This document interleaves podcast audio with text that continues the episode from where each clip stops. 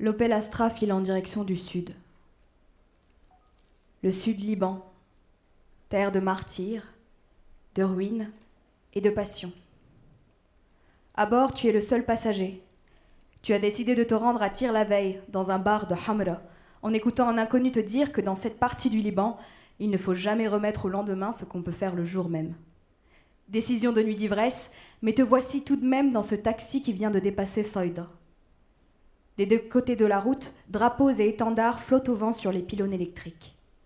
Ce qui représente Al-Hussein et une scène de la bataille de Karbala alterne avec ceux du Hezbollah. Sur les maisons et les carcasses en parpaing, poussés entre les bananiers, d'autres drapeaux représentant Abbas, Hussein, Ali et Zulfikar. C'est magnifique ces oriflammes. J'ai sillonné la Méditerranée et la Mésopotamie dure à volubilis, mais n'ai nulle part retrouvé la magie de Tyr, t'a dit l'inconnu la veille. Tu vas donc vérifier que rien n'a bougé, que le charme est toujours là, dans ces ruines. Mais c'est surtout parce que tu voudrais photographier certains cimetières que tu te diriges vers le sud. C'est un cimetière au soleil. Il descend doucement vers la mer à la pointe de tir, entre deux champs de vestiges antiques. Un cimetière aux pousses en anarchie, figuiers, lauriers, grenadiers, palmiers, roseaux, colonnes romaines et chapiteaux. Y fleurissent littéralement des tombes de martyrs tombés au combat ou celles de familles entières fauchées sous les bombardements israéliens. C'est un cimetière paradisiaque, gai, enrubanné. L'inconnu t'a affirmé si vous aimez la mélancolie des cimetières, vous n'êtes pas sorti de l'auberge. Il ne pensait pas si bien dire. Ton voyage dans le deuil et la destruction ne fait que commencer. Il va être funèbre et merveilleux. Tu entres dans l'histoire du Proche-Orient.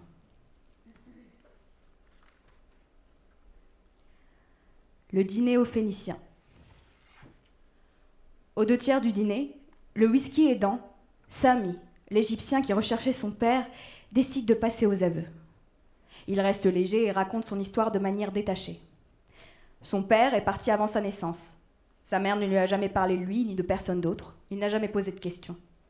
Il grandit au Caire avec sa mère et ses deux sœurs à peine plus âgées. Pendant des années, rien de spécial ne se passe concernant cette histoire jusqu'à un coup de théâtre survenu quelques jours plus tôt et de la manière la plus inattendue. Alors qu'il dîne à la maison avec sa mère et une de ses sœurs, Tahia, celle-ci leur montre sur internet une vidéo postée depuis peu, d'Um Kulthum, puis une autre de Salma Gamal. Ils vont ensuite d'une vidéo à l'autre en s'éloignant de plus en plus de leur sujet initial, comme c'est souvent le cas. La vogue des vidéos rétro et nostalgiques de l'âge d'or du monde arabe est en plein essor. Celles liées à Abdel Nasser ne font pas exception. Il regarde une vidéo rare, un bref reportage sur la prise du canal de Suez et le discours d'Alexandrie. Puis, inévitablement, celle du fameux discours de démission de Nasser, le 9 juin 1967, après la défaite qui les emplit de tristesse. Ces deux vidéos des deux événements les plus majeurs de l'histoire du monde arabe au XXe siècle sont courtes. La mère de Sam y clique alors sur une vidéo longue, très longue, ce qu'on évite habituellement à faire lorsqu'on navigue sur Internet à plusieurs. Mais ils ne peuvent plus décrocher. Ils regardent, sans parler, la gorge nouée. Ce sont les funérailles de Nasser, récemment mises en ligne dans une version longue et restaurée. Ils ne le savent pas encore, mais dans quelques minutes, l'existence de Sami et de Tahia va soudainement être profondément bouleversée. La prise du canal. Le 26 juillet 1956. Il fait chaud. Il fait lourd. Kamal Abdel Nasser va s'adresser aux Égyptiens à Alexandrie. Ce discours radiodiffusé sera sensationnel. Depuis deux ou trois jours, tout le monde le dit. La presse, les politiciens, les diplomates. Tout le monde attend la réponse du Raïs à la claque humiliante que lui ont infligée il y a une semaine les Américains. Tout le monde attend, mais personne, absolument personne, ne sait quoi. Ici la voix des Arabes, émettant d'Alexandrie. Le président Gamal Abdel Nasser apparaît, en costume et cravate, saisit le micro. La foule massée sur la place Mohamed Ali est immense et acclame le Reis. Il commence son discours. Celui-ci est interminable, long, très long, Sur un ton familier, calme et emporté, sans manquer d'humour malgré sa gravité, il catalogue les siècles d'exploitation et d'humiliation qu'a connu le monde arabe aux mains de l'Occident. Il se moque de ces pays leaders du monde libre qui ont rédigé eux-mêmes la Déclaration des droits de l'homme et la Charte des Nations Unies qu'ils bafouent tous les jours. Il raconte les anecdotes de ses démêlés avec les émissaires américains, les banquiers mondiaux. Il prend un rythme de croisière. Soudain, le ton change. Il se met à parler du canal de Suez comme il a parlé de mille choses avant, mais différemment. Il prononce finalement les mots incroyables. Et je vous annonce qu'aujourd'hui même, au nom du peuple, j'ai signé un décret nationalisant la Compagnie universelle du canal maritime de Suez. Au nom du peuple, à l'heure même où je vous parle, les agents du gouvernement prennent possession du canal et le journal officiel publie la loi nationalisant la compagnie. C'est l'explosion. La clameur de la foule arrive à s'interrompre quelques secondes pour boire les paroles qui suivent. Il y a quatre ans, ici même, Farouk fuyait l'Égypte. À cette même date, aujourd'hui, notre canal nous revient. La lamentable guerre qui s'ensuit, où les vieux colonisateurs, l'Angleterre et la France, s'allient aux nouveaux colonisateurs, Israël, pour essayer de récupérer le canal et déloger le Mussolini du Nil, le Hitler des pyramides, se conclut, malgré une défaite militaire égyptienne, par la victoire politique de Nasser, qui garde le canal et gagne une stature de colosse, adulé par des centaines de millions d'Arabes, mais aussi par tous les peuples du tiers-monde. Juin 1967. La première mort de Gamal Abdel Nasser. 5 juin 1967. Traumatisme. Humiliation. Désillusion. Perte de sang. Perte de foi. Détresse douleur, naufrage. Le Proche-Orient est anéanti, dévasté. Six heures ont suffi à Israël pour détruire au sol la totalité de l'aviation égyptienne. Cinq jours ont suffi pour perdre le Sinaï, Gaza, la Cisjordanie, le Golan et Jérusalem. Nasser s'apprête à faire un discours télévisé. Le jeune officier en larmes à qui il a demandé de le dactylographier le lui tend une fois prêt. Nasser le relit et y apporte une seule modification. Il rature les mots prêt à assumer ma part de responsabilité qu'il remplace par prêt à assumer l'entière responsabilité. L'Égypte est devant son poste de télévision, il démissionne. L'Égypte est dans la rue, instantanément avant même la fin du discours. Beyrouth, Bagdad, Damas, Alger aussi. Nasser, Nasser, hurlements, cris de désespoir, supplications de la foule pour lui demander de rester. Il reste. Il mourra trois ans plus tard à 52 ans. En réalité, il est déjà mort en juin 1967 et le monde arabe a commencé à glisser dans un gouffre sans fond.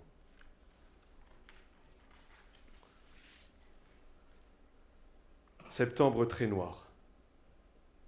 Sami, sa mère et sa sœur regardent maintenant l'enterrement de Gamal Abdel Nasser, émus. Moment d'affliction collective dans tout le monde arabe. Dès l'annonce de la nouvelle, partout les gens sont descendus dans la rue. Ce 28 septembre 1970, les radios et la télévision égyptienne interrompent leurs programmes habituels. Des versets du Coran sont diffusés. Anwar el-Sadat fait aux Égyptiens l'annonce de, de, la mort de leur laïs. On entend derrière lui les sanglots d'un technicien de la télévision. Le choc et la stupeur sont terribles. Dans les cinémas, les films sont interrompus et la nouvelle annoncée. Les spectateurs hurlent leur désespoir avant d'évacuer les salles sans bruit. Une foule en perdition de 5 millions de personnes, dans une détresse indescriptible, envahit les rues du Caire pour suivre le cercueil. Un raz de marée de douleur, de sanglots, des scènes de détresse. L'Égypte entière sanglote comme un enfant de 8 ans. Peuple sentimental. Dans toutes les villes arabes, les gens descendent dans la rue. Les magasins ferment, les épreuves du baccalauréat sont annulées. La presse titre L'homme dont la mort va tout changer. Tout ce qui avait été changé par sa venue. Pour l'Occident, c'était un dictateur qui opprimait son peuple. Peut-être que les Anglais, les Français et les Israéliens trouvent plus moral avec leurs colonies d'opprimer d'autres peuples que les leurs. Le jour des funérailles, le peuple opprimé est agglutiné jusqu'en haut des poteaux électriques, sur les balcons et les toits qui débordent au point que certains en tombent, comme du bord du fleuve et des ponts. Il n'y a pas un centimètre de la ville encore disponible, à perte de vue. Des délégations de femmes en robes noires, courtes et sans manches, mises en plis et lunettes de soleil, tiennent une banderole à celui qui a ôté nos chaînes. Des hommes robustes se jettent à terre de douleur en hurlant Celui qui nous a rendu notre honneur est mort. Une vagabonde en haillons et en larmes hurle à tue-tête Le fauve, mon fauve est mort. Ouvriers, paysans venus du Delta ou de Haute-Égypte, notables, intellectuels, artistes, bourgeois, militaires, ils savent tous qu'une page vient de se tourner, définitivement, et que l'avenir s'annonce noir. Ça y est, on rentre le cercueil dans le mausolée où il va reposer. On pleure, on crie, on pousse, on essaye de toucher le sarcophage. Des dizaines de personnes y sont agrippées, prêtes à entrer dans la tombe avec lui. Samy, sa mère et sa sœur sont submergés par l'émotion. Plus qu'un mètre. Ceux qui peuvent se jettent sur le cercueil, l'embrassent. Soudain, un cri. C'est la mère de Samy, elle hurle. C'est Zaki, c'est Zaki, c'est votre père Le temps de comprendre, Samy remet la vidéo en arrière. Un jeune officier enlève sa casquette pour embrasser le cercueil. Un autre s'affaisse littéralement sur lui en sanglotant. C'est son père. Il repasse ces cinq secondes dix fois au ralenti. La seconde suivante, le cercueil a disparu dans la tombe. Alors la mère parle.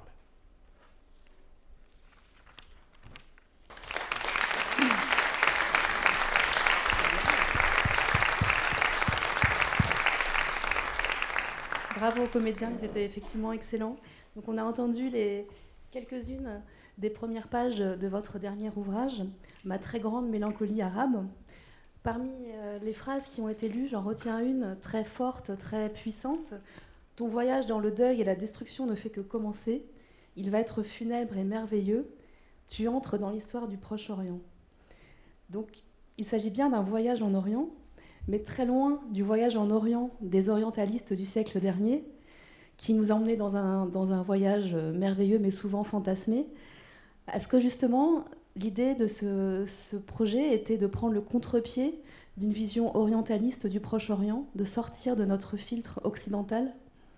C'est exactement ça, sortir du filtre occidental. Bon, l'orientalisme n'est pas, euh, euh, n'est pas quelque chose que je rejette complètement, parce que même en étant oriental, on peut être orientaliste, euh, ça dépend dans quel domaine. Mais euh, c'est vrai que j'avais envie de, montrer le, Proche-Orient, euh, pas vraiment tout le monde arabe, mais vraiment le Proche-Orient, euh, par le biais de ces paradoxes et ces nuances et ces contrastes et ces, les, choses inattendues que moi-même j'ai découvertes, puisque moi j'ai le filtre occidental donc, que j'essaye d'éviter ou de désamorcer. Euh, c'était vraiment ma première intention et j'ai eu cette, euh, évidence s'est imposée à moi euh, lors d'un salon du livre à Beyrouth où une jeune femme présentait son livre et c'était un livre sur les premières femmes kamikazes du Proche-Orient et j'ai découvert moi-même, même ayant vécu la, guerre du Liban, j'ignorais ça, que la, plupart des premières kamikazes étaient des, des chrétiennes. Et du coup, je me suis dit, mais c'est incroyable. C'était à peu près au moment des, premiers attentats à Paris, il y a deux ans, trois ans déjà, je ne sais même plus, euh, et où on, amalgamait tout de suite euh, attentat, kamikaze, attentat, suicide, islam, c'est normal, ça vient de, de l'islam, etc. Et je me suis dit, mais c'est des choses qu'il faut dire. Même moi, je ne le savais pas. Et du coup, j'ai fait beaucoup de recherches sur ces jeunes femmes, qui sont souvent très très jeunes et, euh, et très très jolies. Euh, très loin aussi de l'image qu'on a des femmes voilées, etc. Euh, j'ai absolument rien contre les femmes voilées, mais, mais si, si on voit, malheureusement, elle n'était pas sélectionnée dans les, diapos qu'on a vus, mais si on voit ces jeunes femmes, on a du mal à imaginer euh, ce qu'on, dont on nous parle avec tous ces attentats aujourd'hui, etc. Et du coup, mon idée, c'était un peu de faire un livre sur ça. Finalement, ce n'est plus qu'un seul chapitre du livre qui a débordé dans tous les sens parce que en faisant mes recherches, j'ai euh, eu 200 sujets dont j'avais envie de parler qui sont qui était, euh, pour moi, c'était important de, montrer les sujets qu'on voit différemment en Occident, mais aussi dans le monde arabe, parce que on a aussi notre façon occidentale de regarder les choses. Parfois, on est très occidentalisé, en, en, tout cas moi et beaucoup d'autres. Euh, et, je me suis en fait euh, efforcée, même moi-même, à voir les choses autrement. J'ai changé d'avis sur beaucoup de sujets sur lesquels j'avais un avis euh, de base. Et, ce travail, je l'ai fait sur moi aussi. Et il y a plein de sujets. Bon, il y a les, accords de Camp David, mais il y a aussi la façon de voir le, le premier roi Faisal d'Irak, etc., qui est un espèce d'héros en en Occident aussi, parce qu'il a aidé les Anglais, euh, euh, et, voir ce. Voilà, c'est un peu ça. C'est vraiment. Euh, Donc, comme vous dites, c'est une vision très personnelle qui est assumée dans, dans, le titre même, Ma très grande mélancolie arabe. Et en même temps, on sent que c'est très documenté. Euh, combien de temps ça vous a pris ce travail? Et est-ce que vous êtes allé voir des chercheurs? Est-ce que quelles étaient vos, sources? Est-ce que vous avez consulté des archives? Quelle a été votre méthode de travail? personnel, mais c'est partagé par beaucoup d'autres personnes aussi. C'est, euh, je me suis efforcée sur certains sujets de, par exemple, euh, voilà pour les sources, je cite et j'illustre souvent des unes de journaux de l'époque, toutes les époques, années 70 ou années 30 ou ou 50, euh, on va le voir, je pense, dans les diaporamas suivants. Euh, donc, il y a les archives des journaux dont je me suis servi. Et, là, j'ai un peu euh, montré l'opinion de l'époque, de la presse et du public. Donc, c'est pas forcément que ma vision personnelle, mais bien sûr, elle est très téléguidée.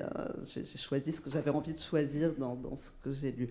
Donc, il y a beaucoup les archives de journaux. J'ai rencontré quelques experts, des historiens ou des hommes politiques qui ont vécu certains des épisodes que je raconte, pas, euh, pas la, prise du canal de Suez ou la mort de Nasser, mais euh, bon, j'ai rencontré au Caire le grand spécialiste de Nasser qui connaît toutes les anecdotes, donc lui, il m'a beaucoup euh, aider à enrichir mes, euh, mon texte. Euh, à Beyrouth, j'ai rencontré, et là, il fourmille les politiciens qui ont vécu les, les, années 50, 60, 70, qui sont très présents dans mon livre.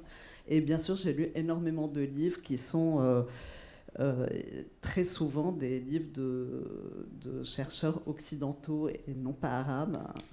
Donc ça, c'est une autre source que celle de, de la presse et de l'opinion publique et des gens qui ont vécu euh, sur place. je ne sais pas, je peux citer les, livres de Korm, Georges Korm, ou euh, je ne sais plus, en tête. J'ai mis, oui, il est libanais. Mais bon, il est publié euh, au Seuil ou je sais plus, grâce, je sais plus. Mais j'ai, à la fin du livre, il y a une, une liste des livres et des, des documentaires. J'ai regardé beaucoup de documentaires, beaucoup d'images d'archives de l'INA, euh, des journaux télévisés, euh, voilà, classique comme euh, recherche. Et alors, comme dans votre précédent ouvrage Aux nuits aux mes yeux, c'est un roman graphique, donc il y a toujours ce rapport entre le texte et l'image, le dessin. Est-ce que vous pouvez nous dire ces dessins d'où ils vous viennent? Est-ce qu'ils sont faits d'après des photographies? Est-ce que alors pour ce livre, tous les dessins sont faits d'après des photographies et des photographies que je n'ai pas réaménagées comme c'était le cas pour nuits aux mes yeux où il y avait très peu de photos disponibles, donc j'étais obligée de faire des, montages de plusieurs photos, etc. Là, c'est une photo que j'ai chaque fois reproduite telle qu'elle.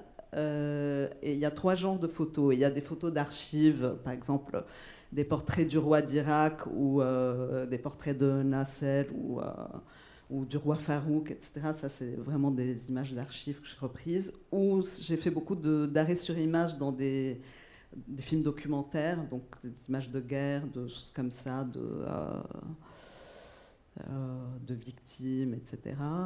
Et les troisièmes sortes d'images qui sont, je pense, très importantes pour l'aspect personnel du livre, c'est des photos que j'ai prises moi. Euh, que j'ai prises soit depuis que je travaille sur le livre, donc les deux dernières années, comme par exemple toutes les photos à Châty là, ou euh, de, personnes que j'ai rencontrées, donc cette famille que j'ai rencontrée et tout, je les ai pris en photo là, il y a un an. Mais sinon, ça peut être aussi des photos que j'ai prises depuis dix ans. Je, prends tout le temps des photos qui sont de qualité euh, médiocre, mais qui sont assez, qui sont une base pour faire des dessins. par exemple, les ruines de tir, je ne sais pas, d'il y a 4-5 ans, les photos, c'est pas. Mais il y a tous ces, ces photos qui, qui, sont des photos personnelles et. Euh, euh, et donc il y a aussi des, effectivement des dessins qui rappellent des, des photos très connues de, dans l'imaginaire collectif, notamment celle de Nasser. Il a été beaucoup question de Nasser dans les extraits qui ont été lus. Oui. C'était aussi un, un, des personnages principaux de Haute Nuit aux Mes Yeux, notamment dans son tandem qu'il formait avec, euh, avec Oum Kalsoum. Et pour vous, euh, que représente encore Nasser aujourd'hui? Est-ce que, euh, Nasser aujourd'hui, est-ce que c'est un, un, héros encore euh, qui inspire le monde arabe aujourd'hui? C'est -ce mon que ça héros. reste un référent, une référence pour le monde arabe? Je pense que ça revient, spécialement après les printemps. Il a été complètement oublié, Nasser. C'était. Vraiment? Ah oui, complètement. Il n'y a même pas une statue ou une image de lui, enfin, sauf dans des lieux privés, au Caire. C'est.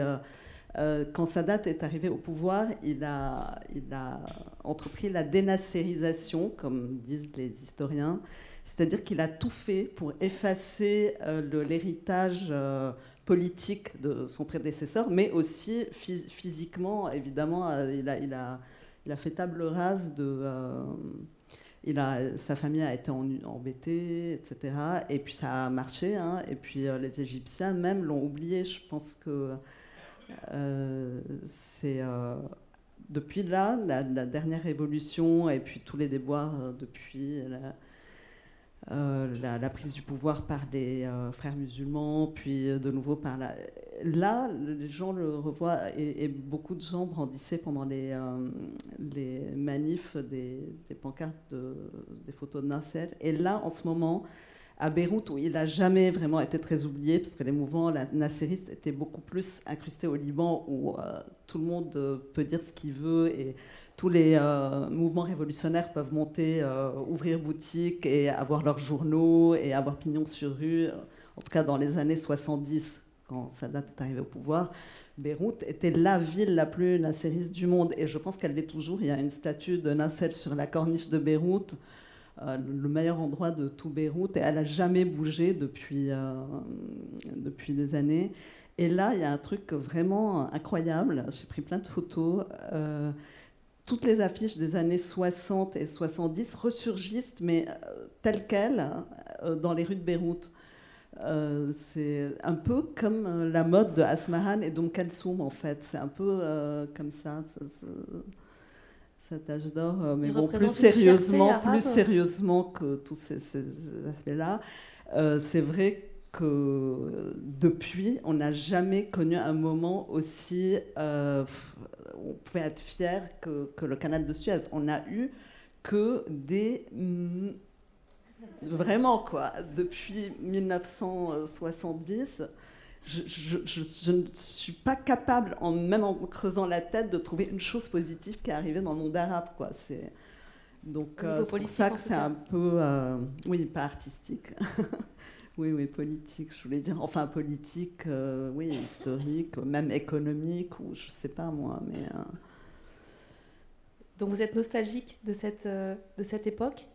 donc, dans le titre même de l'ouvrage, on parle de mélancolie. Est-ce que vous pensez que la mélancolie est un est un sentiment euh, là, que vous mariez avec l'arabité Est-ce que y a une, propens, une propension du monde arabe à cette mélancolie justement par rapport à ce qu'on vient de, ce qu'on vient de dire?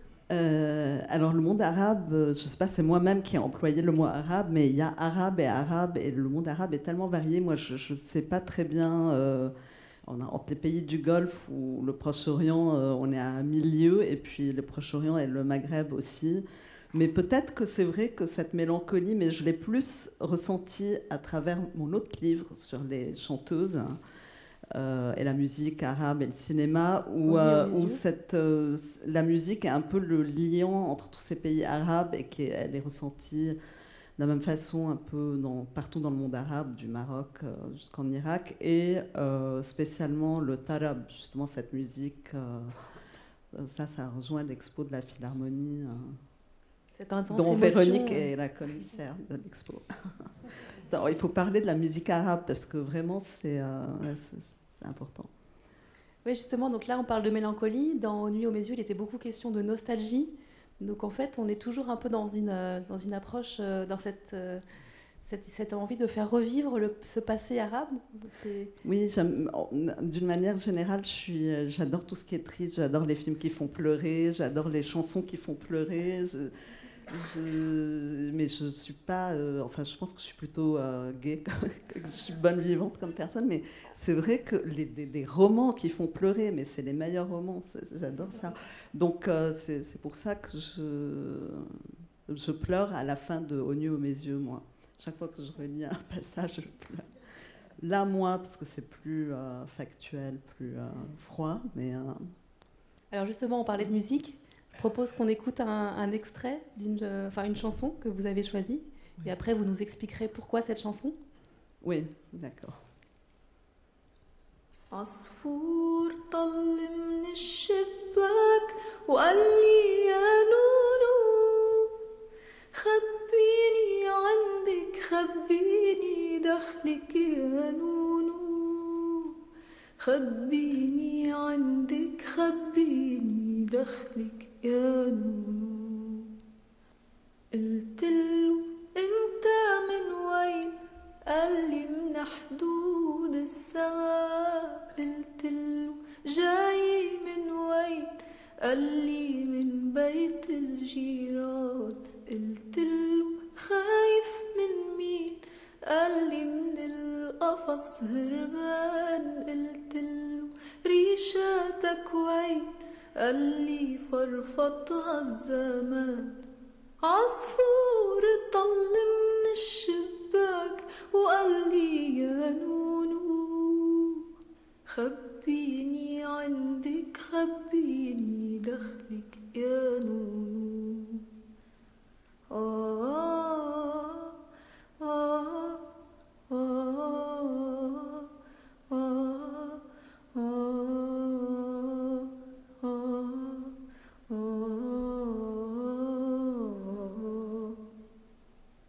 ونزلت عخده دمعة وجناحاته متكية وتهدى بالأرض وقال بدي أمشي وما في. ونزلت عخده دمعة وجناحاته متكي وتهدى بالأرض وقال بدي أمشي وما في. وضميته عقلبي وصار يتوجع على جروحاته. ضميته عقلبي وصار يتوجع على جروحاته. قبل ما يكسر الحبس تكسر صوته وجناحاته. قلتله أنت من وين؟ قال لي من حدود السماء قلتله جاي من وين؟ قال لي من بيت الجيران قلتله خايف من مين؟ قال لي من القفص هربان قلتله ريشاتك وين؟ قال لي فرفطها الزمان عصفور طل من الشباك وقال لي يا نونو خبيني عندك خبيني دخلك يا نونو آه آه آه آه آه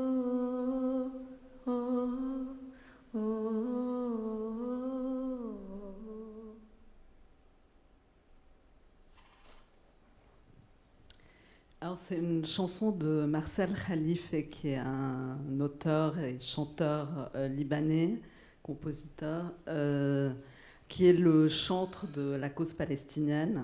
Euh, même en Palestine, il n'y en a pas un qui a autant chanté. Il a chanté tous les poèmes de Mahmoud Darwish, qui est très ami. Et c'est lui qui a donc écrit cette chanson, qui est l'hymne de la cause palestinienne, la, chanson la plus connue et sur Internet, euh, on la trouve souvent accompagnée, euh, donc c'est Oumaima Khalil qui est la chanteuse, qui est aussi libanaise. Et euh, sur Internet, on trouve toujours cette chanson accompagnée de, le même genre d'image, euh, mais en photo. Et c'est euh, beaucoup plus insupportable. Mais euh, voilà, moi je, la trouve belle. Et les paroles de la chanson parlent d'un oiseau, n'ont rien à voir, absolument rien à voir, ni avec la Palestine, ni avec la cause palestinienne, ni avec des enfants blessés ou des bombes ou je sais pas quoi. C'est l'histoire d'un- oiseau blessé qui arrive à la fenêtre de cette jeune femme qui chante et elle lui demande d'où il vient, elle le soigne. Enfin bon, après, c'est la chanson, mais il n'y a rien de- d'autre, de, politique. Ou de... Oui, c'est très symbolique quand même. Ouais. Nous allons continuer donc la découverte de ma très grande mélancolie arabe.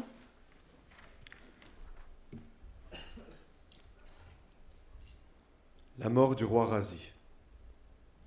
Le 4 avril 1939, à 9h du matin, une annonce affligeante est faite par Nouri El Saïd, Premier ministre d'Irak et homme des Anglais. Le roi Razi vient de mourir à 27 ans dans la collision de sa voiture personnelle qu'il conduisait lui-même contre un pylône électrique. La colère populaire éclate, voyant dans la mort du roi bien-aimé la main des Anglais. Seul fils du légendaire émir Faisal, premier roi d'Irak, Razi est né à la Mecque et a fait ses études à Londres et à l'école militaire de Bagdad. La situation politique dont hérite Razi en montant sur le trône est simple. Ce sont les Anglais qui dirigent le pays et aucune décision ne peut émaner du palais si elle n'a pas leur approbation. Mais Razi ne voit pas les choses de cet œil. Il a d'autres aspirations. Combattre toute influence étrangère, jouer un rôle pan-arabe, aider les pays de la région à se libérer de l'hégémonie occidentale et à s'unifier. Il s'oppose ouvertement aux Anglais. Sa popularité ne cesse de croître. Spécialement après qu'il a installé au Palais des Roses, résidence du roi, une radio particulière entièrement destinée à la diffusion de ses discours et réflexions. Sur les ondes, le roi fustige Anglais et Français, leur reprochant de persister à imposer le mandat à la Syrie, au Liban et à la Transjordanie, et dénonce vigoureusement les Britanniques pour avoir livré la Palestine aux sionistes, en vertu du droit des peuples européens à disposer des autres. Trois ans avant sa mort, des responsables du Foreign Office envisagent déjà la déposition de Razi.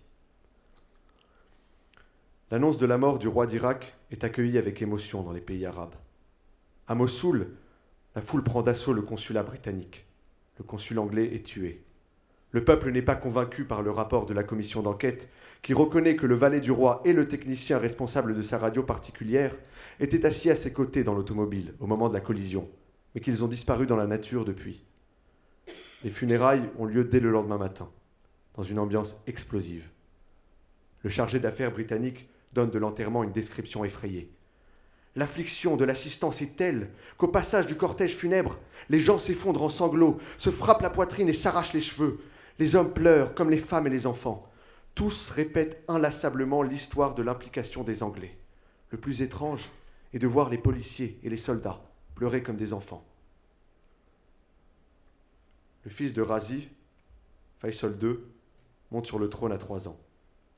Il mourra sauvagement assassiné à 23 ans.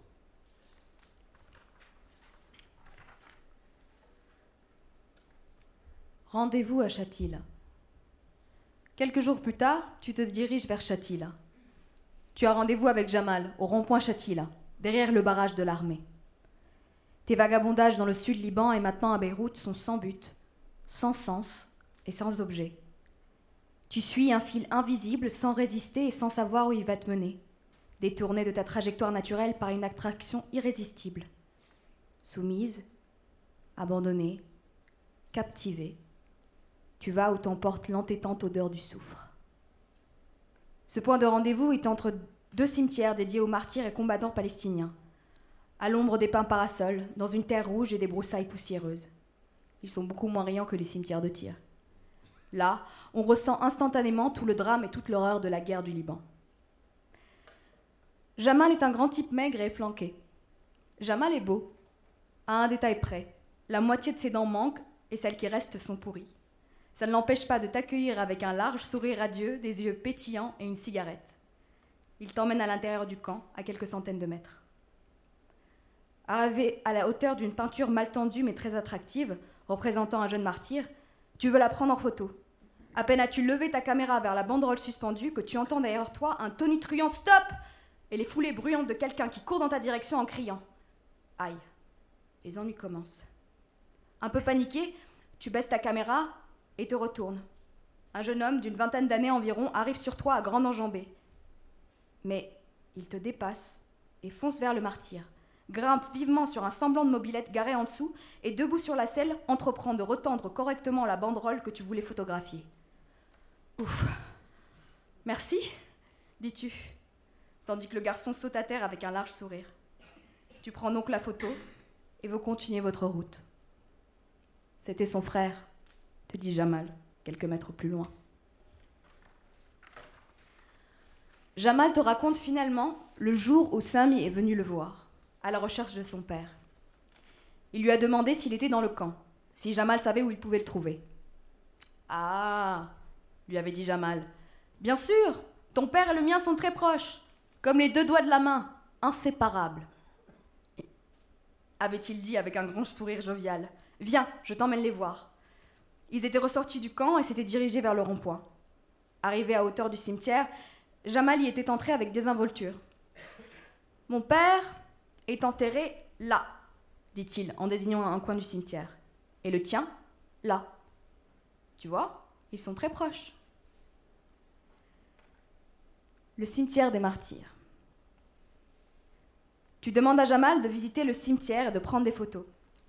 C'est le seul cimetière du Liban où des morts des communautés musulmanes et chrétiennes sont enterrés ensemble. C'est un cimetière palestinien des partisans de la cause palestinienne, un cimetière de martyrs. Tu lis des noms et des dates.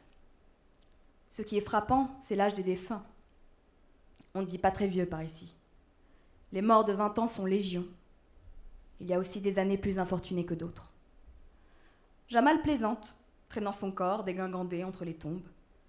Tu t'arrêtes soudain devant l'une d'elles, troublée, et tu jettes un regard interrogateur à ton guide. Oui, c'est bien lui, dit Jamal. Il est enterré ici. Rassan Kanafani, l'écrivain, une des plus éminentes figures de la cause palestinienne, l'un des plus célèbres intellectuels de Beyrouth, l'un des plus grands auteurs arabes. Assassiné par le Mossad à Beyrouth le 8 juillet 1972. Rassan Kanafani. Né à Acre, il fait ses premières classes dans une école catholique française à Jaffa. En 1948, c'est l'exode. Dans une lettre à son fils des décennies plus tard, il évoquera la honte intense qu'il a ressentie alors qu'il avait 12 ans, en voyant les hommes de sa famille rendre les armes et devenir des réfugiés. Le jour de son anniversaire a lieu le massacre de Deir Yassin. Il ne fêtera jamais plus son anniversaire. Sa famille exilée à Damas, il termine ses études secondaires en obtenant un certificat de l'UNRWA. Son premier emploi est professeur dans un camp de réfugiés. C'est là qu'il commence à écrire à destination des enfants, pour les aider à contextualiser leur situation. Il suit en même temps des études de littérature arabe à l'université de Damas, où il rencontre Georges Habash. Exclu de l'université pour son affiliation au MNA, le mouvement national arabe, il quitte Damas pour enseigner au Koweït. Il dévore la littérature russe. Il devient rédacteur du RAI, journal affilié au MNA, puis quitte le Koweït et s'installe à Beyrouth, capitale de la presse libre et des idées de tous bords. Il y édite Al-Hurriya, devient peu de temps après rédacteur en chef d'Al-Muharir, puis lance le supplément Philastine, puis prend en main Al-Anwar et enfin Al-Hadaf, organe du FPLP auquel il vient d'adhérer. Ses écrits politiques ont un grand impact sur la pensée arabe de l'époque. Mais c'est la littérature, dit-il, qui façonne sa pensée politique, militante et journalistique. Romans, poèmes, pièces, nouvelles, essais. Son assassinat va mettre un terme à tout cela. À 36 ans, quand il tourne la clé dans le contact de son Austin 1100, partant de chez lui pour se rendre à son bureau, plusieurs kilos de plastique explosent dans une fantastique détonation. Il est déchiqueté, ainsi que sa nièce de 17 ans, Lamis, tout juste arrivée du Kuwait avec sa mère et impatiente de découvrir Beyrouth qu'elle ne connaît pas. Un journal libanais écrit dans sa nécrologie qu'il était un commando qui n'avait jamais tiré un coup de feu et dont l'arme était un stylo Depuis la naissance de Lamis, Rassan écrivait et illustrait un livre à sa nièce adorée pour son anniversaire. Il découpait et collait avec amour, de ses délicates mains, les dessins qu'il avait tracés sur de jolis papiers. Après le blast de l'explosion, seuls sont restés de l'amour de Rassan et de Lamis ses jolis petits livres. Et là, c'est la tombe de sa nièce, dit Jamal. Elle était assise à côté de lui dans la voiture.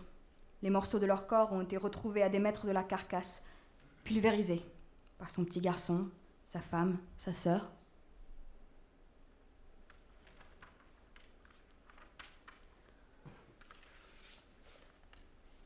L'icône à la Kalachnikov. Leila Khaled est née à Haïfa en 1944. Sa famille fut vertir en 1948. Après avoir été pensionnaire chez les évangélistes américains à Saïda et avoir obtenu son bac en 1962, elle rejoint l'université américaine de Beyrouth, puis part enseigner au Koweït. Elle quitte ensuite son poste d'enseignante pour suivre un entraînement en Jordanie.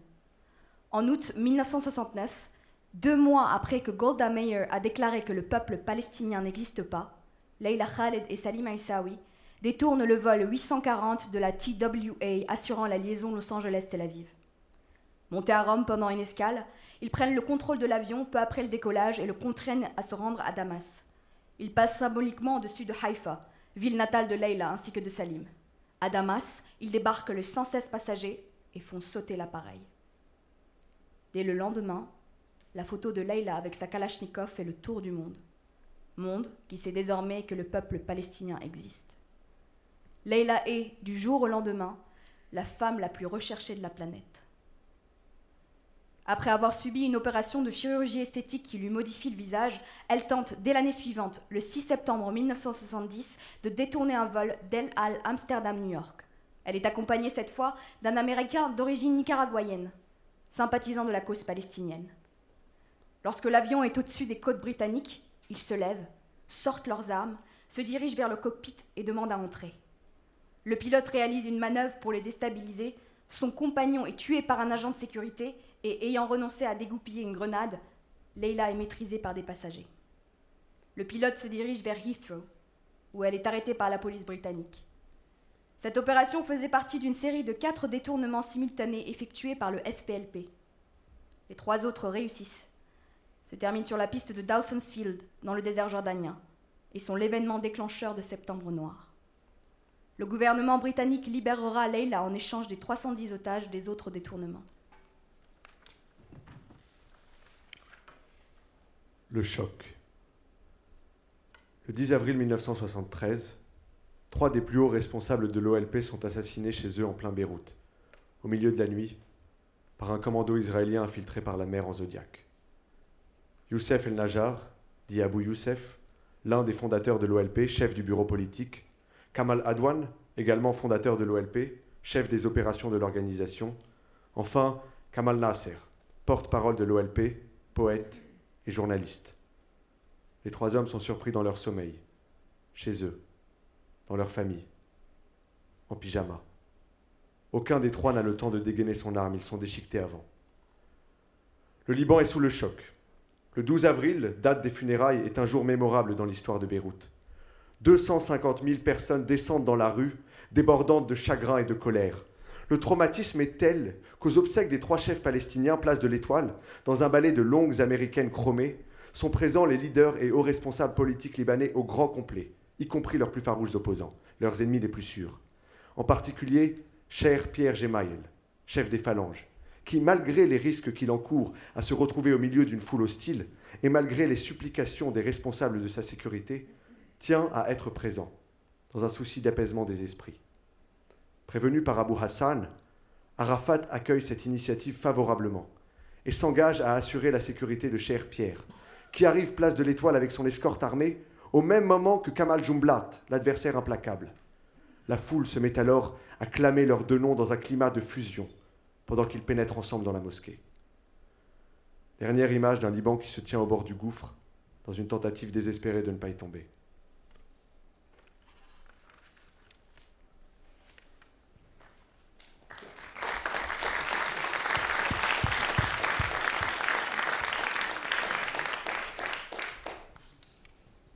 Vous aviez annoncé euh, d'emblée la couleur, beaucoup de morts, beaucoup d'assassinats, beaucoup de martyrs, de, jeunes gens vraiment très jeunes, euh, parfois de confession euh, chrétienne.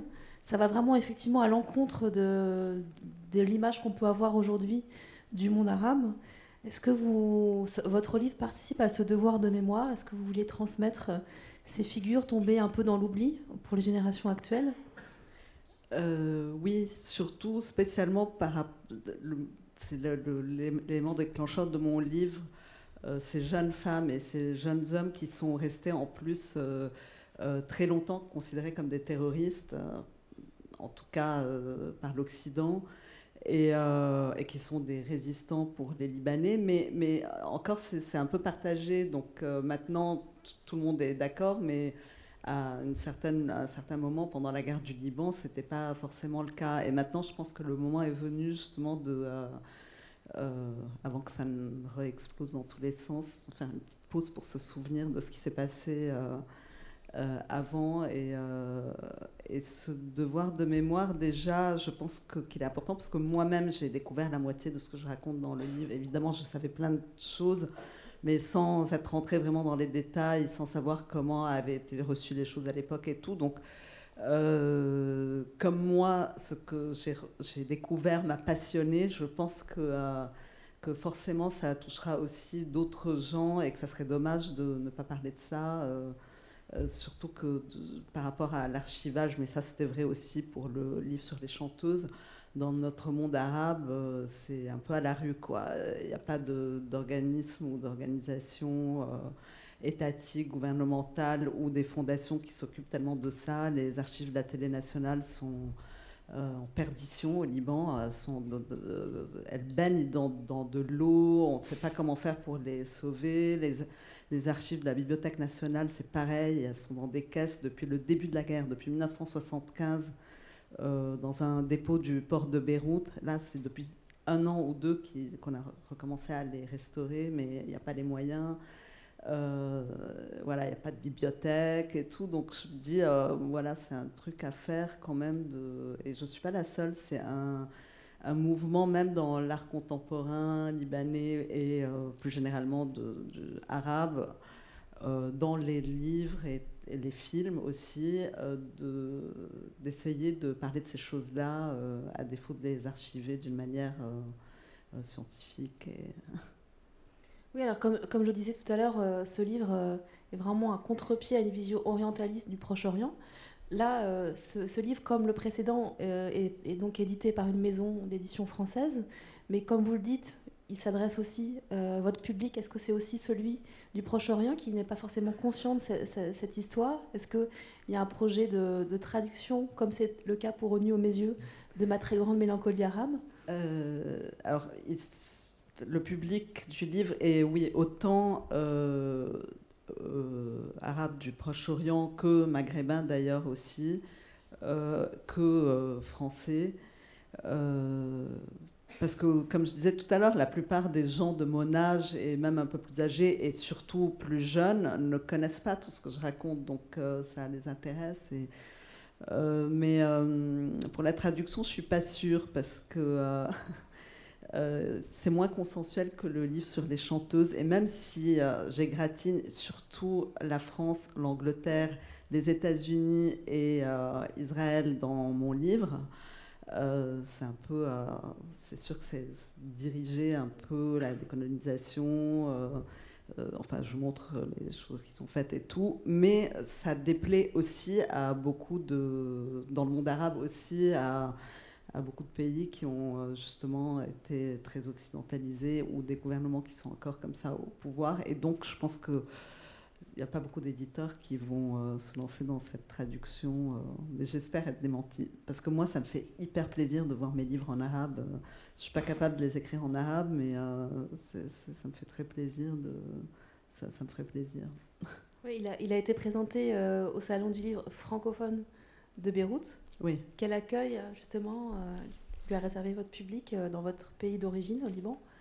Ah ben, On avait un peu peur euh, que, que ça ne plaise pas à tout le monde, puisque je parle par exemple du Hezbollah et que le Hezbollah a des ennemis, euh, enfin des adversaires plutôt euh, locaux. Euh, donc, euh, je me suis dit que ça n'allait peut-être pas forcément plaire à tout le monde, ce, chapitre-là. Et en fait, pas du tout. C'est-à-dire que euh, euh, je connais des, gens qui ont acheté le livre, etc., qui sont des farouches adversaires du Hezbollah, mais qui n'ont en aucun cas euh, trouvé que ce que je racontais, parce qu'il faut lire aussi ce que je raconte, c'est pas juste le fait de faire un chapitre, euh, que ça, c'était.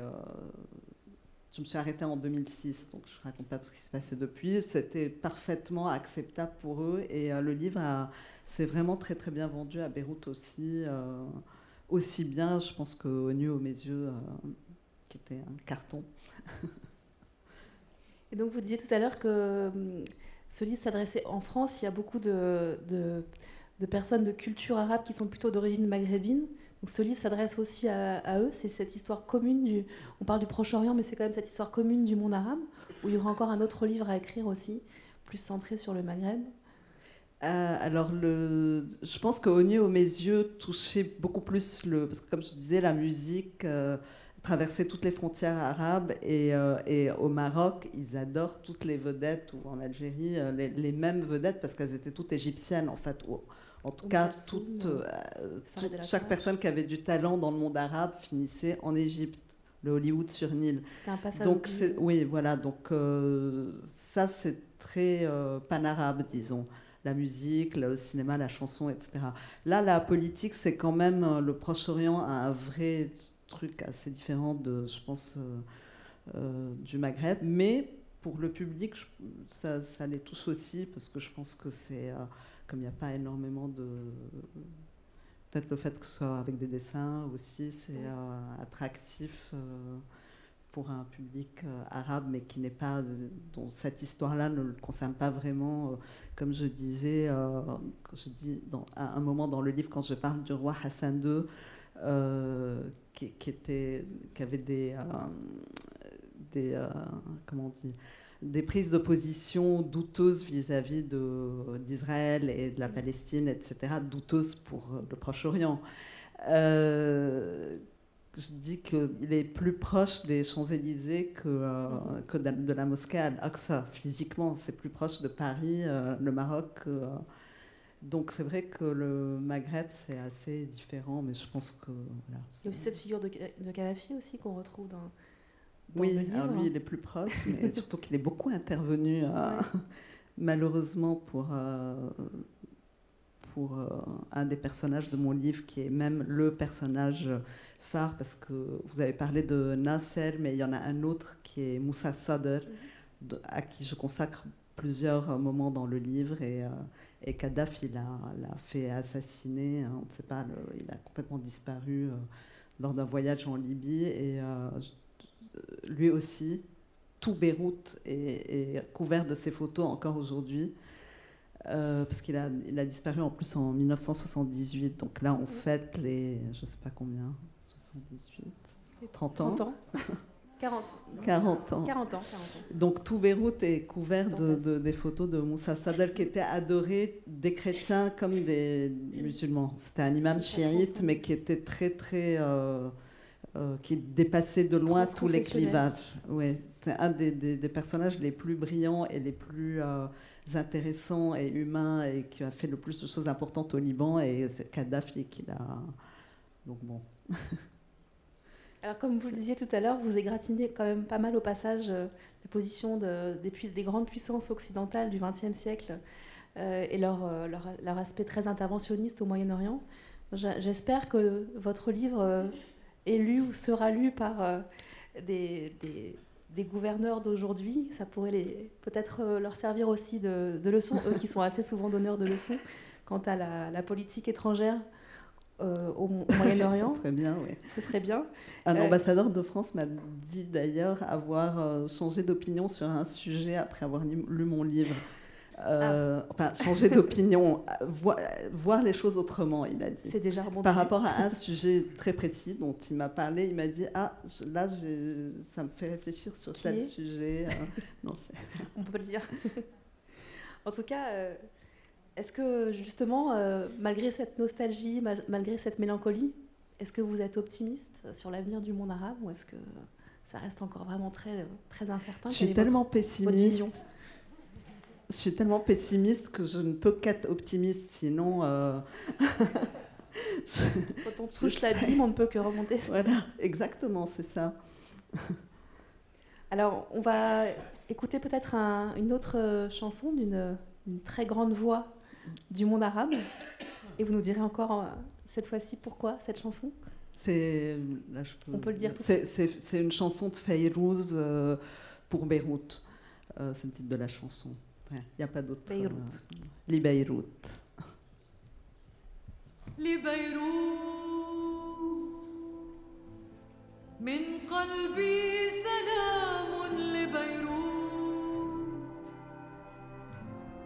وقبل للبحر والبيوت لصخرة كأنها وجه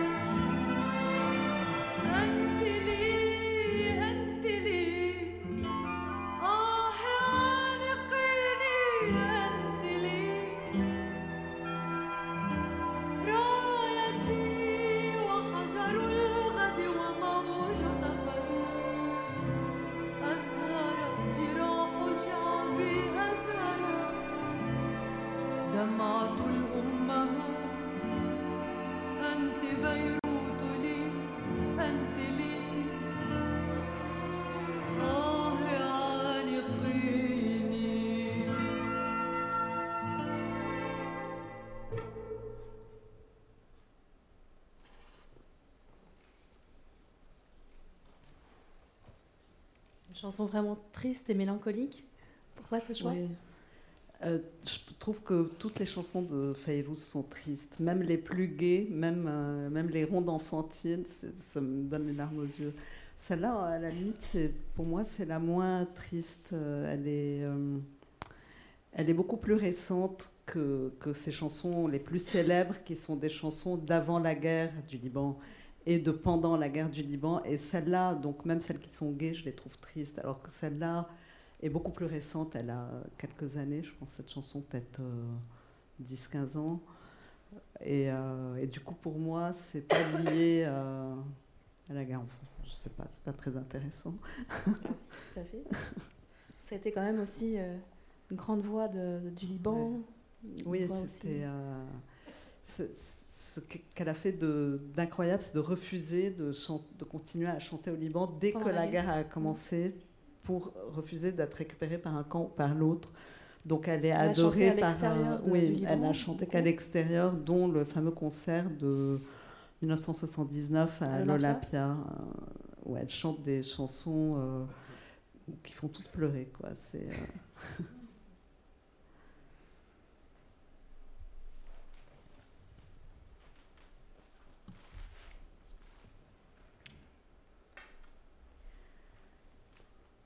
l'absolue splendeur de la mosquée des Omeyyades.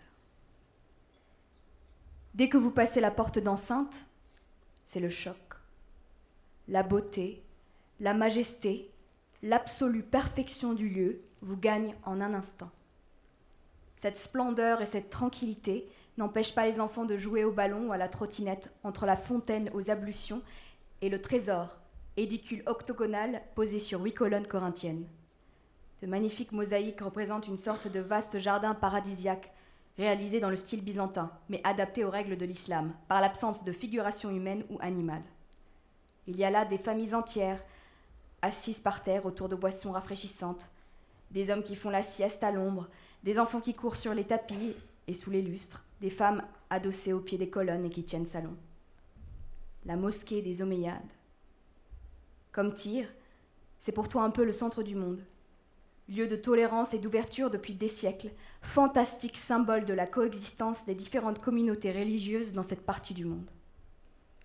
La mosquée est construite autour du tombeau de Saint Jean-Baptiste. C'est pas une façon de parler. Le mausolée de celui qui baptisa Jésus trône au centre de la grande salle de prière. Lorsque le calife El-Walid fit construire la mosquée en 705, il ordonna que fût épargné le tombeau. Les fidèles se pressent autour du mausolée qui renferme la tête de Jean-Baptiste, qui est un prophète en islam. Sa tête n'est pas la seule que recèle le- la mosquée. Il repose également celle de l'imam Hussein, rapportée au bout d'une lance après la bataille de Karbala. Les restes du prophète Jonas sont prétendument là aussi. Et comme si tant de hauts faits historiques et tant de personnages éminents réunis dans ce seul lieu ne suffisaient pas, il y a le minaret de Jésus. C'est l'un des trois minarets de la mosquée où, selon une croyance musulmane ancestrale, descendra Jésus le jour du jugement dernier. Jean-Baptiste, Hussein, Jonas, Jésus. C'est déjà pas mal, mais ce n'est pas tout.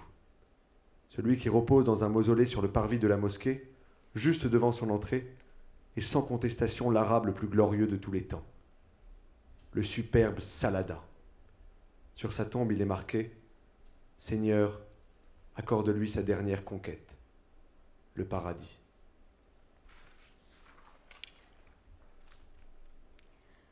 Place des martyrs. Au Liban, on ne s'éloigne jamais vraiment d'un martyr ou d'un autre. C'est un petit pays où les vivants et les martyrs vivent ensemble.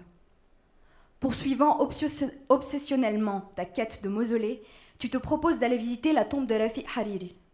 Elle se trouve à l'emplacement de l'ancienne place des martyrs, justement. Les nuits tragiques qui ont donné son nom à la place se déroulent en 1915 et 1916.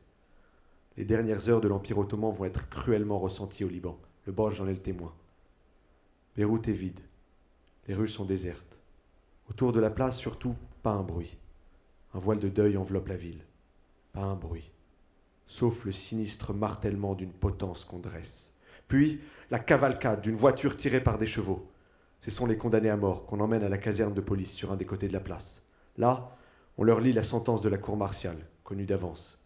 Le verdict est sans appel, immédiatement exécutoire. Accusés de vouloir détacher leur pays de l'Empire ottoman pour y installer un gouvernement arabe, Les condamnés, ont enduré un simulacre de procès. On leur distribue du papier, on leur demande de rédiger leur dernière volonté.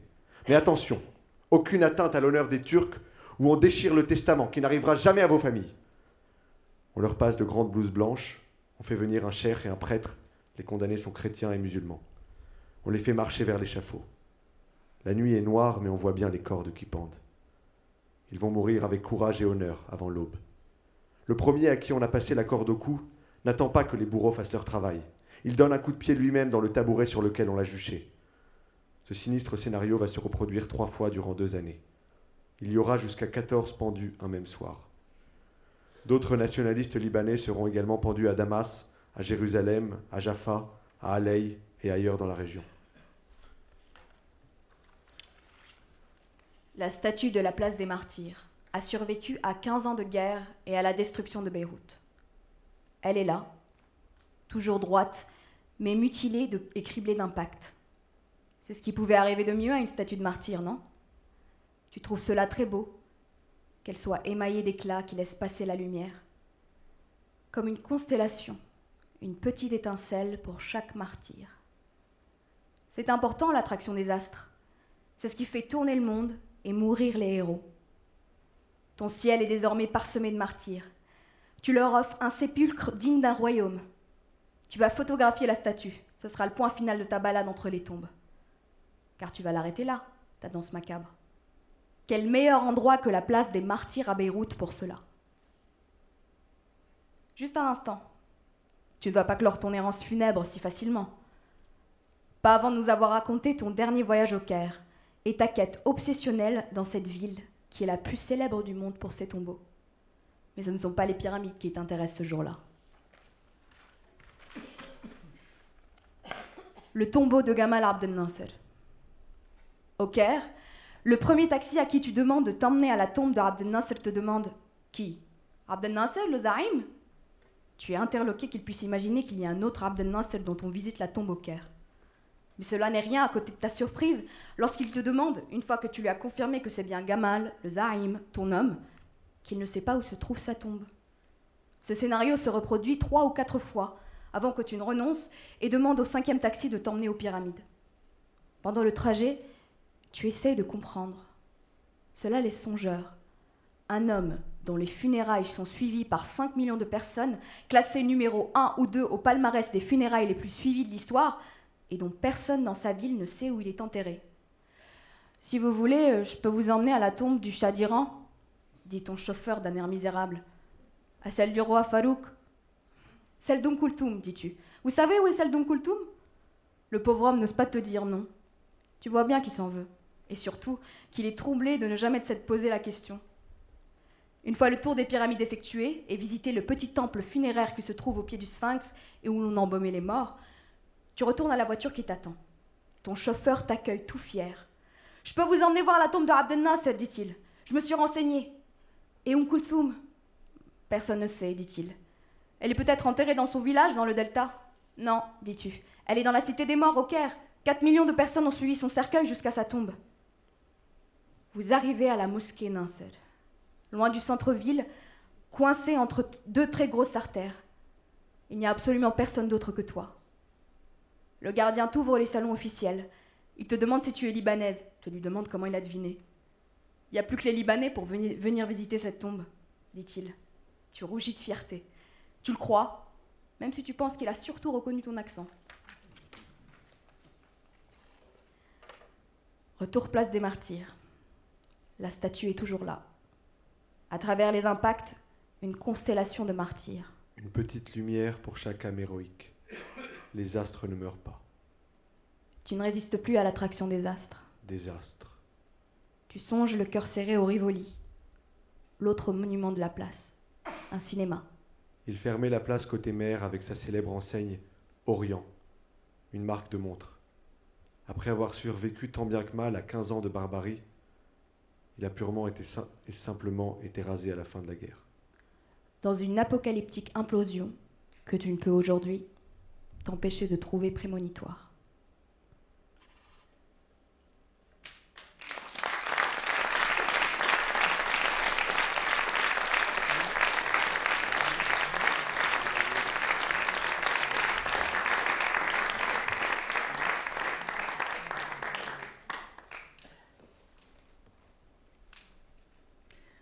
Alors normalement, un micro circule dans la salle, que c'est le moment si vous voulez euh, poser des questions à Lamia, à la fois euh, sur ce, sur ce roman que nous avons parcouru grâce à Bart et Ada. Merci beaucoup pour votre euh, lecture inspirée, ou aussi euh, à propos de ONU aux mes yeux.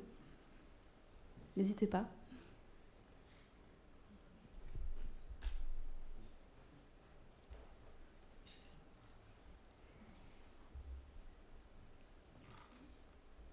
Quelqu'un veut se lancer? Ouais. Bah, Sinon, je vous propose. euh, donc, Lamia euh, va dédicacer ses, ses livres euh, juste à côté, dans le hall de, de la Maison de la Poésie. On peut euh, prolonger. Ah, il y a une question. Non, ce n'est pas une question, c'est un peu bébête. Le prochain livre, alors, c'est quoi? Euh, là, je fais une grande pause. Une grande pause, oui. je vais faire des expos et tout, mais euh, je n'en ai pas fini avec le Proche-Orient, je crois. Bien sûr. à bientôt.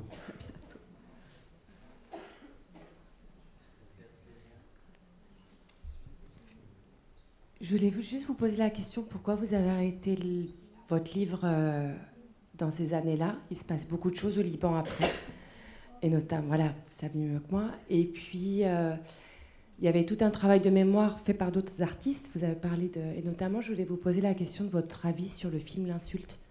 Qu'est-ce que ça vous avait inspiré? Qu'est-ce que ou d'autres Ah, artistes euh, libanais qui travaillent sur la mémoire du- de la guerre civile au Liban? Alors, euh, pour la première question, je l'ai arrêté parce que je trouve qu'on n'a pas assez de recul. Il s'arrête quand même en 2006, donc c'est quand même pas euh, très. euh, y, il y a très longtemps. Je trouve que sur tout ce qui est printemps arabe, etc., on n'a pas euh, euh, assez de recul. Et même, euh, ouais, euh, 2006, je trouve que c'est déjà même un peu récent, mais c'était quelque chose dont je tenais à parler parce que c'est un peu ce qui a déclenché le fait que je fasse des romans graphiques, même hein, cette date-là. Parce qu'il y avait eu la- l'attaque israélienne en 2006 sur le Liban et j'avais mes billets pour partir à Beyrouth deux jours après et j'étais coincée là et euh, je me suis dit c'est pas possible. C'était un, mo- un mois atroce, horrible. hein. Moi j'étais coincée là mais toute ma famille était euh, là-bas et c'est là que j'ai commencé mon premier roman graphique euh, Bye Bye Babylone. Je me suis dit, il faut vraiment parler de ces choses-là et tout, c'est jamais fini en fait et tout. Euh, donc je tenais à parler de 2006, mais même je trouve que c'est un peu récent. D'ailleurs, c'est la seule chose pratiquement du 21e siècle dont je parle dans le livre, c'est euh, ça. Euh, le reste, ça s'arrête avant. Euh, et sinon, pour l'insulte, alors moi j'ai adoré les acteurs et la façon dont est recréé le Beyrouth, le Liban, l'esprit, euh, la façon de parler libanaise, les dialogues sont excellents. C'est les quartiers où il a filmé, euh, voilà, tout ça, je trouve ça super. Euh, je ne suis pas très fan de. Bon, alors après, c'est le sujet du film, donc c'est super, c'est un film, une fiction, etc. Mais je ne suis pas très fan du, du principe de, vouloir nous dire que en fait euh, le Liban c'est faux, on n'est pas vraiment unis, chrétiens et musulmans, on vit ensemble euh, contraints et forcés, mais il suffirait d'une mini euh, étincelle pour que tout reprenne et tout. S'il y a un message dans ce sens-là, je ne suis pas preneuse. Mais heureusement que le film est beaucoup plus génial que ça. Et que du coup, ça, ça, ça passe, quoi. C'est pas. Euh, c'est très habilement fait parce que c'est équitable entre les deux camps. Et, ce qui est assez troublant, c'est que chaque camp pense que le film est euh, euh, pro l'autre camp, donc je me dis que c'est vraiment super habile. Mais sinon, c'est un vrai moment de plaisir. Ça fait plaisir de voir d'aussi bons acteurs jouer dans un Libanais qui fait pas artificiel, avec des dialogues vraiment super et tout. Euh. Voilà, moi j'ai passé un très très très bon moment. Après, je, moi je ne veux pas y voir de message politique du tout, sauf peut-être euh, le, message qu'on est toujours ensemble euh, là et à la fin du film c'est le cas aussi, malgré tout. Je ne sais pas, vous avez un avis vous sur le film? Ça, ça m'intéresse parce que j'ai demandé à beaucoup de gens leur avis. Parce que justement, les avis ne sont pas ce qu'on attend. C'est ça qui est très fort. Ce film est très euh, habile pour ça. C'est intéressant parce que tout le monde a un avis. Je ne sais pas si tu l'as vu, mais euh, euh, c'est très contrasté. Les- les messages sont élus de façon différente. C'est marrant.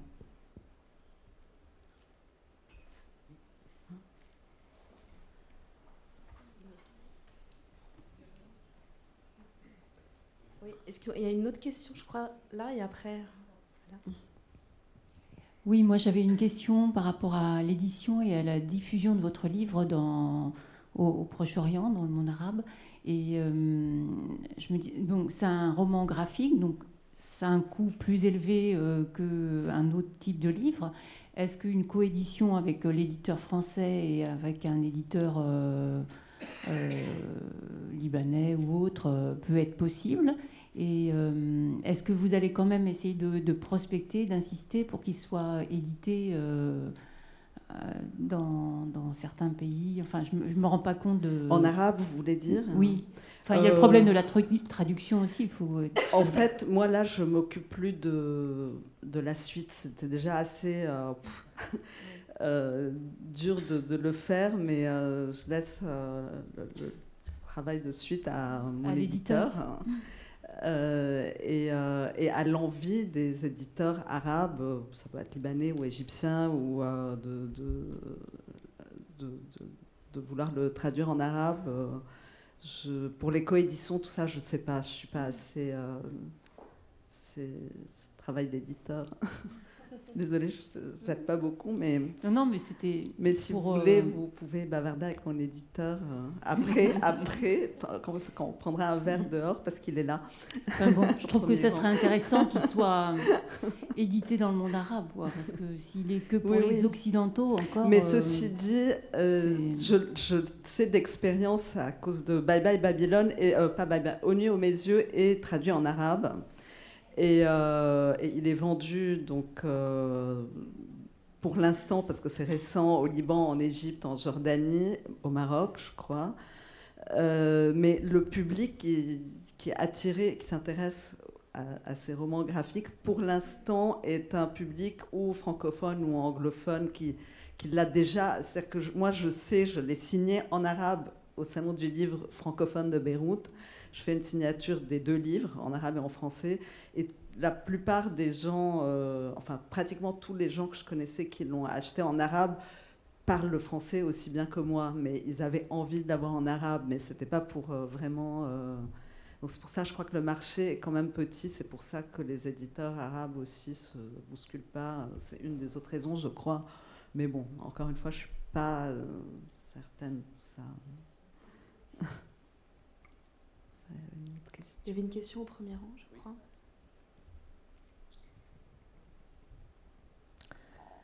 Euh, J'ai l'impression que vous vous êtes beaucoup amusé en écrivant votre livre. Et euh, je crois euh, de rechercher dans les archives, surtout dans les pays arabes où l'archive s'est un peu occulté, c'est pas très clair. Aussi, c'est un exercice de qui nous donne beaucoup d'adrénaline et c'est amusant aussi. Et j'ai pas lu les livres, donc je regrette. Euh, je vous ai écouté, j'ai regardé les photos. Euh, la dernière photo, c'était Hassan Nasrallah avec la résistance islamiste, avant la, Mm. la photo de Kadhafi. En écoutant euh, brièvement ce que vous avez parlé, j'ai honte de, de vous interroger parce que j'ai pas lu les livres, mais quand même, euh, vous vous êtes arrêté en 2006, c'est-à-dire euh, l'histoire de Hezbollah, vous êtes, vous êtes arrêté en 2006, n'est-ce pas? Oui, oui. Oui. Après 2006, c'est-à-dire de 2012, moi je suis syrienne, jusqu'à maintenant, 2018, le rôle, à mon avis, moi, je m'interroge et je me dis, je vais devenir radical dans mes convictions. Je ne supporterai plus des résistances islamistes. Moi, je paye l'histoire où on a soutenu les nationalistes et la résistance islamiste. Maintenant, je suis avec la résistance démocratique. C'est là où il peut réunir les gens. Parce que franchement, ça nous a ruiné la vie, ces résistances. Et après, par exemple, depuis sept ans maintenant, le Hezbollah, il se tient le régime syrien. Il a vraiment fait participer à étouffer. Pardon, juste, je termine. oui. Je vous, je vous critique pas, mais je vous Non, non, dis mon très, avis. j'ai très bien compris. Non, que- je ne vais pas prolonger et j'ai un autre. Il a fait étouffer euh, le mouvement, le déclenchement d'un mouvement démocratique pacifique.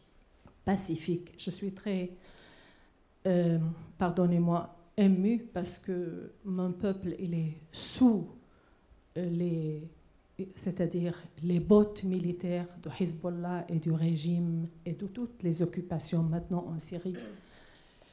Euh, on peut discuter, je suis démocratique, on peut discuter. Pour ça, je vous pose ça.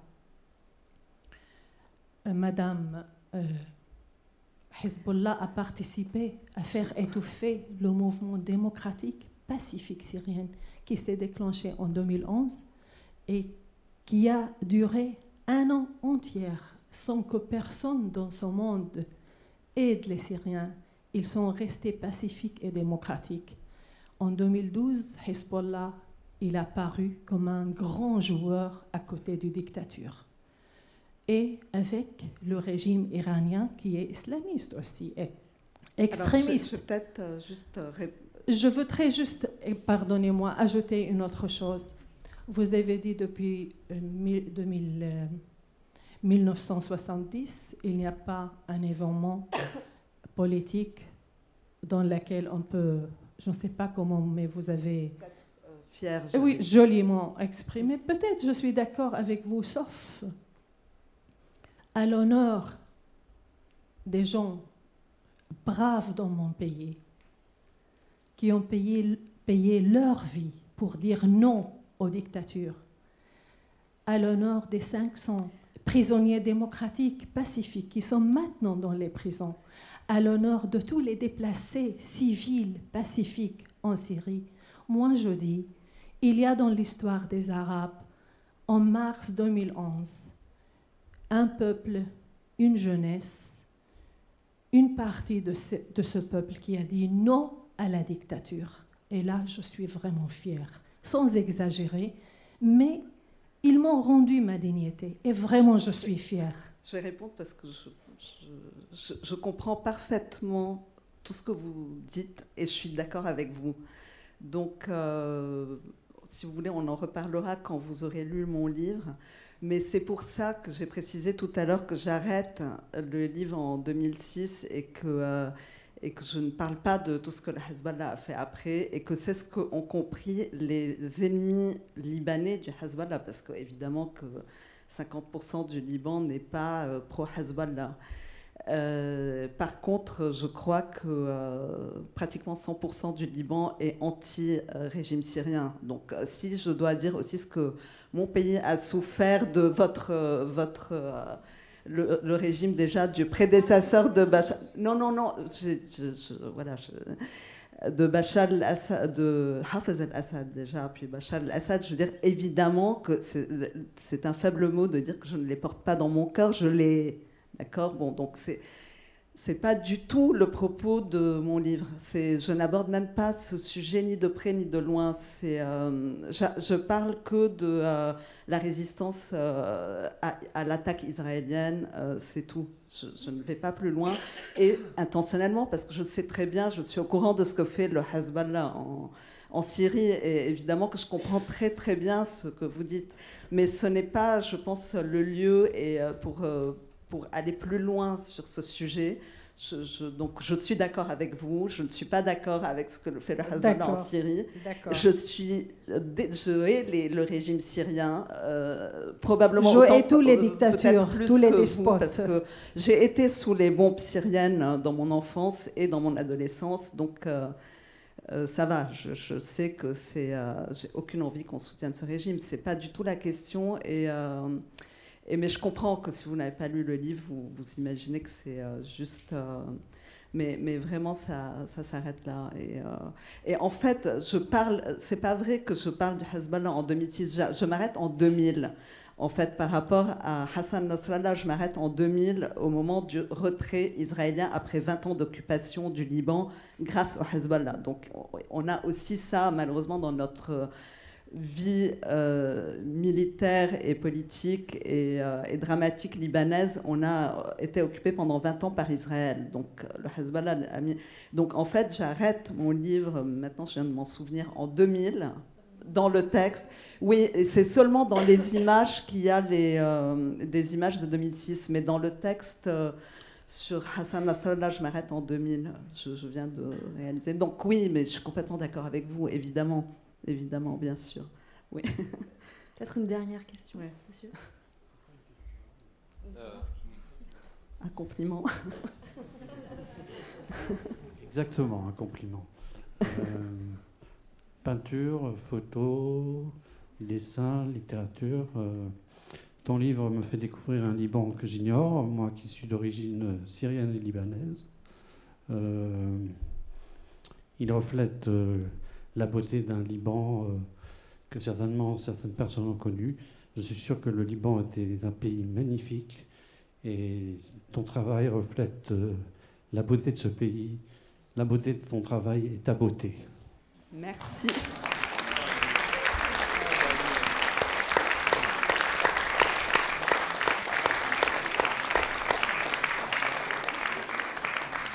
Merci beaucoup. Je vous propose euh, qu'on se retrouve euh, à l'extérieur pour un verre. Merci d'être venus aussi nombreux malgré le, très beau temps. Merci beaucoup à Olivier Chaudançon et à toute son équipe de nous avoir accueillis dans cette belle maison en résonance avec l'exposition El Moussika, Voix et musique du monde arabe, qui est présentée à la Philharmonie de Paris jusqu'au 19 août. Venez-y non- aussi nombreux. Vous retrouverez des œuvres de Lamia, qui est aussi euh, plasticienne. Et merci beaucoup aux, comédiens pour leur formidable lecture. Merci Bart et Ada. Merci Lamia.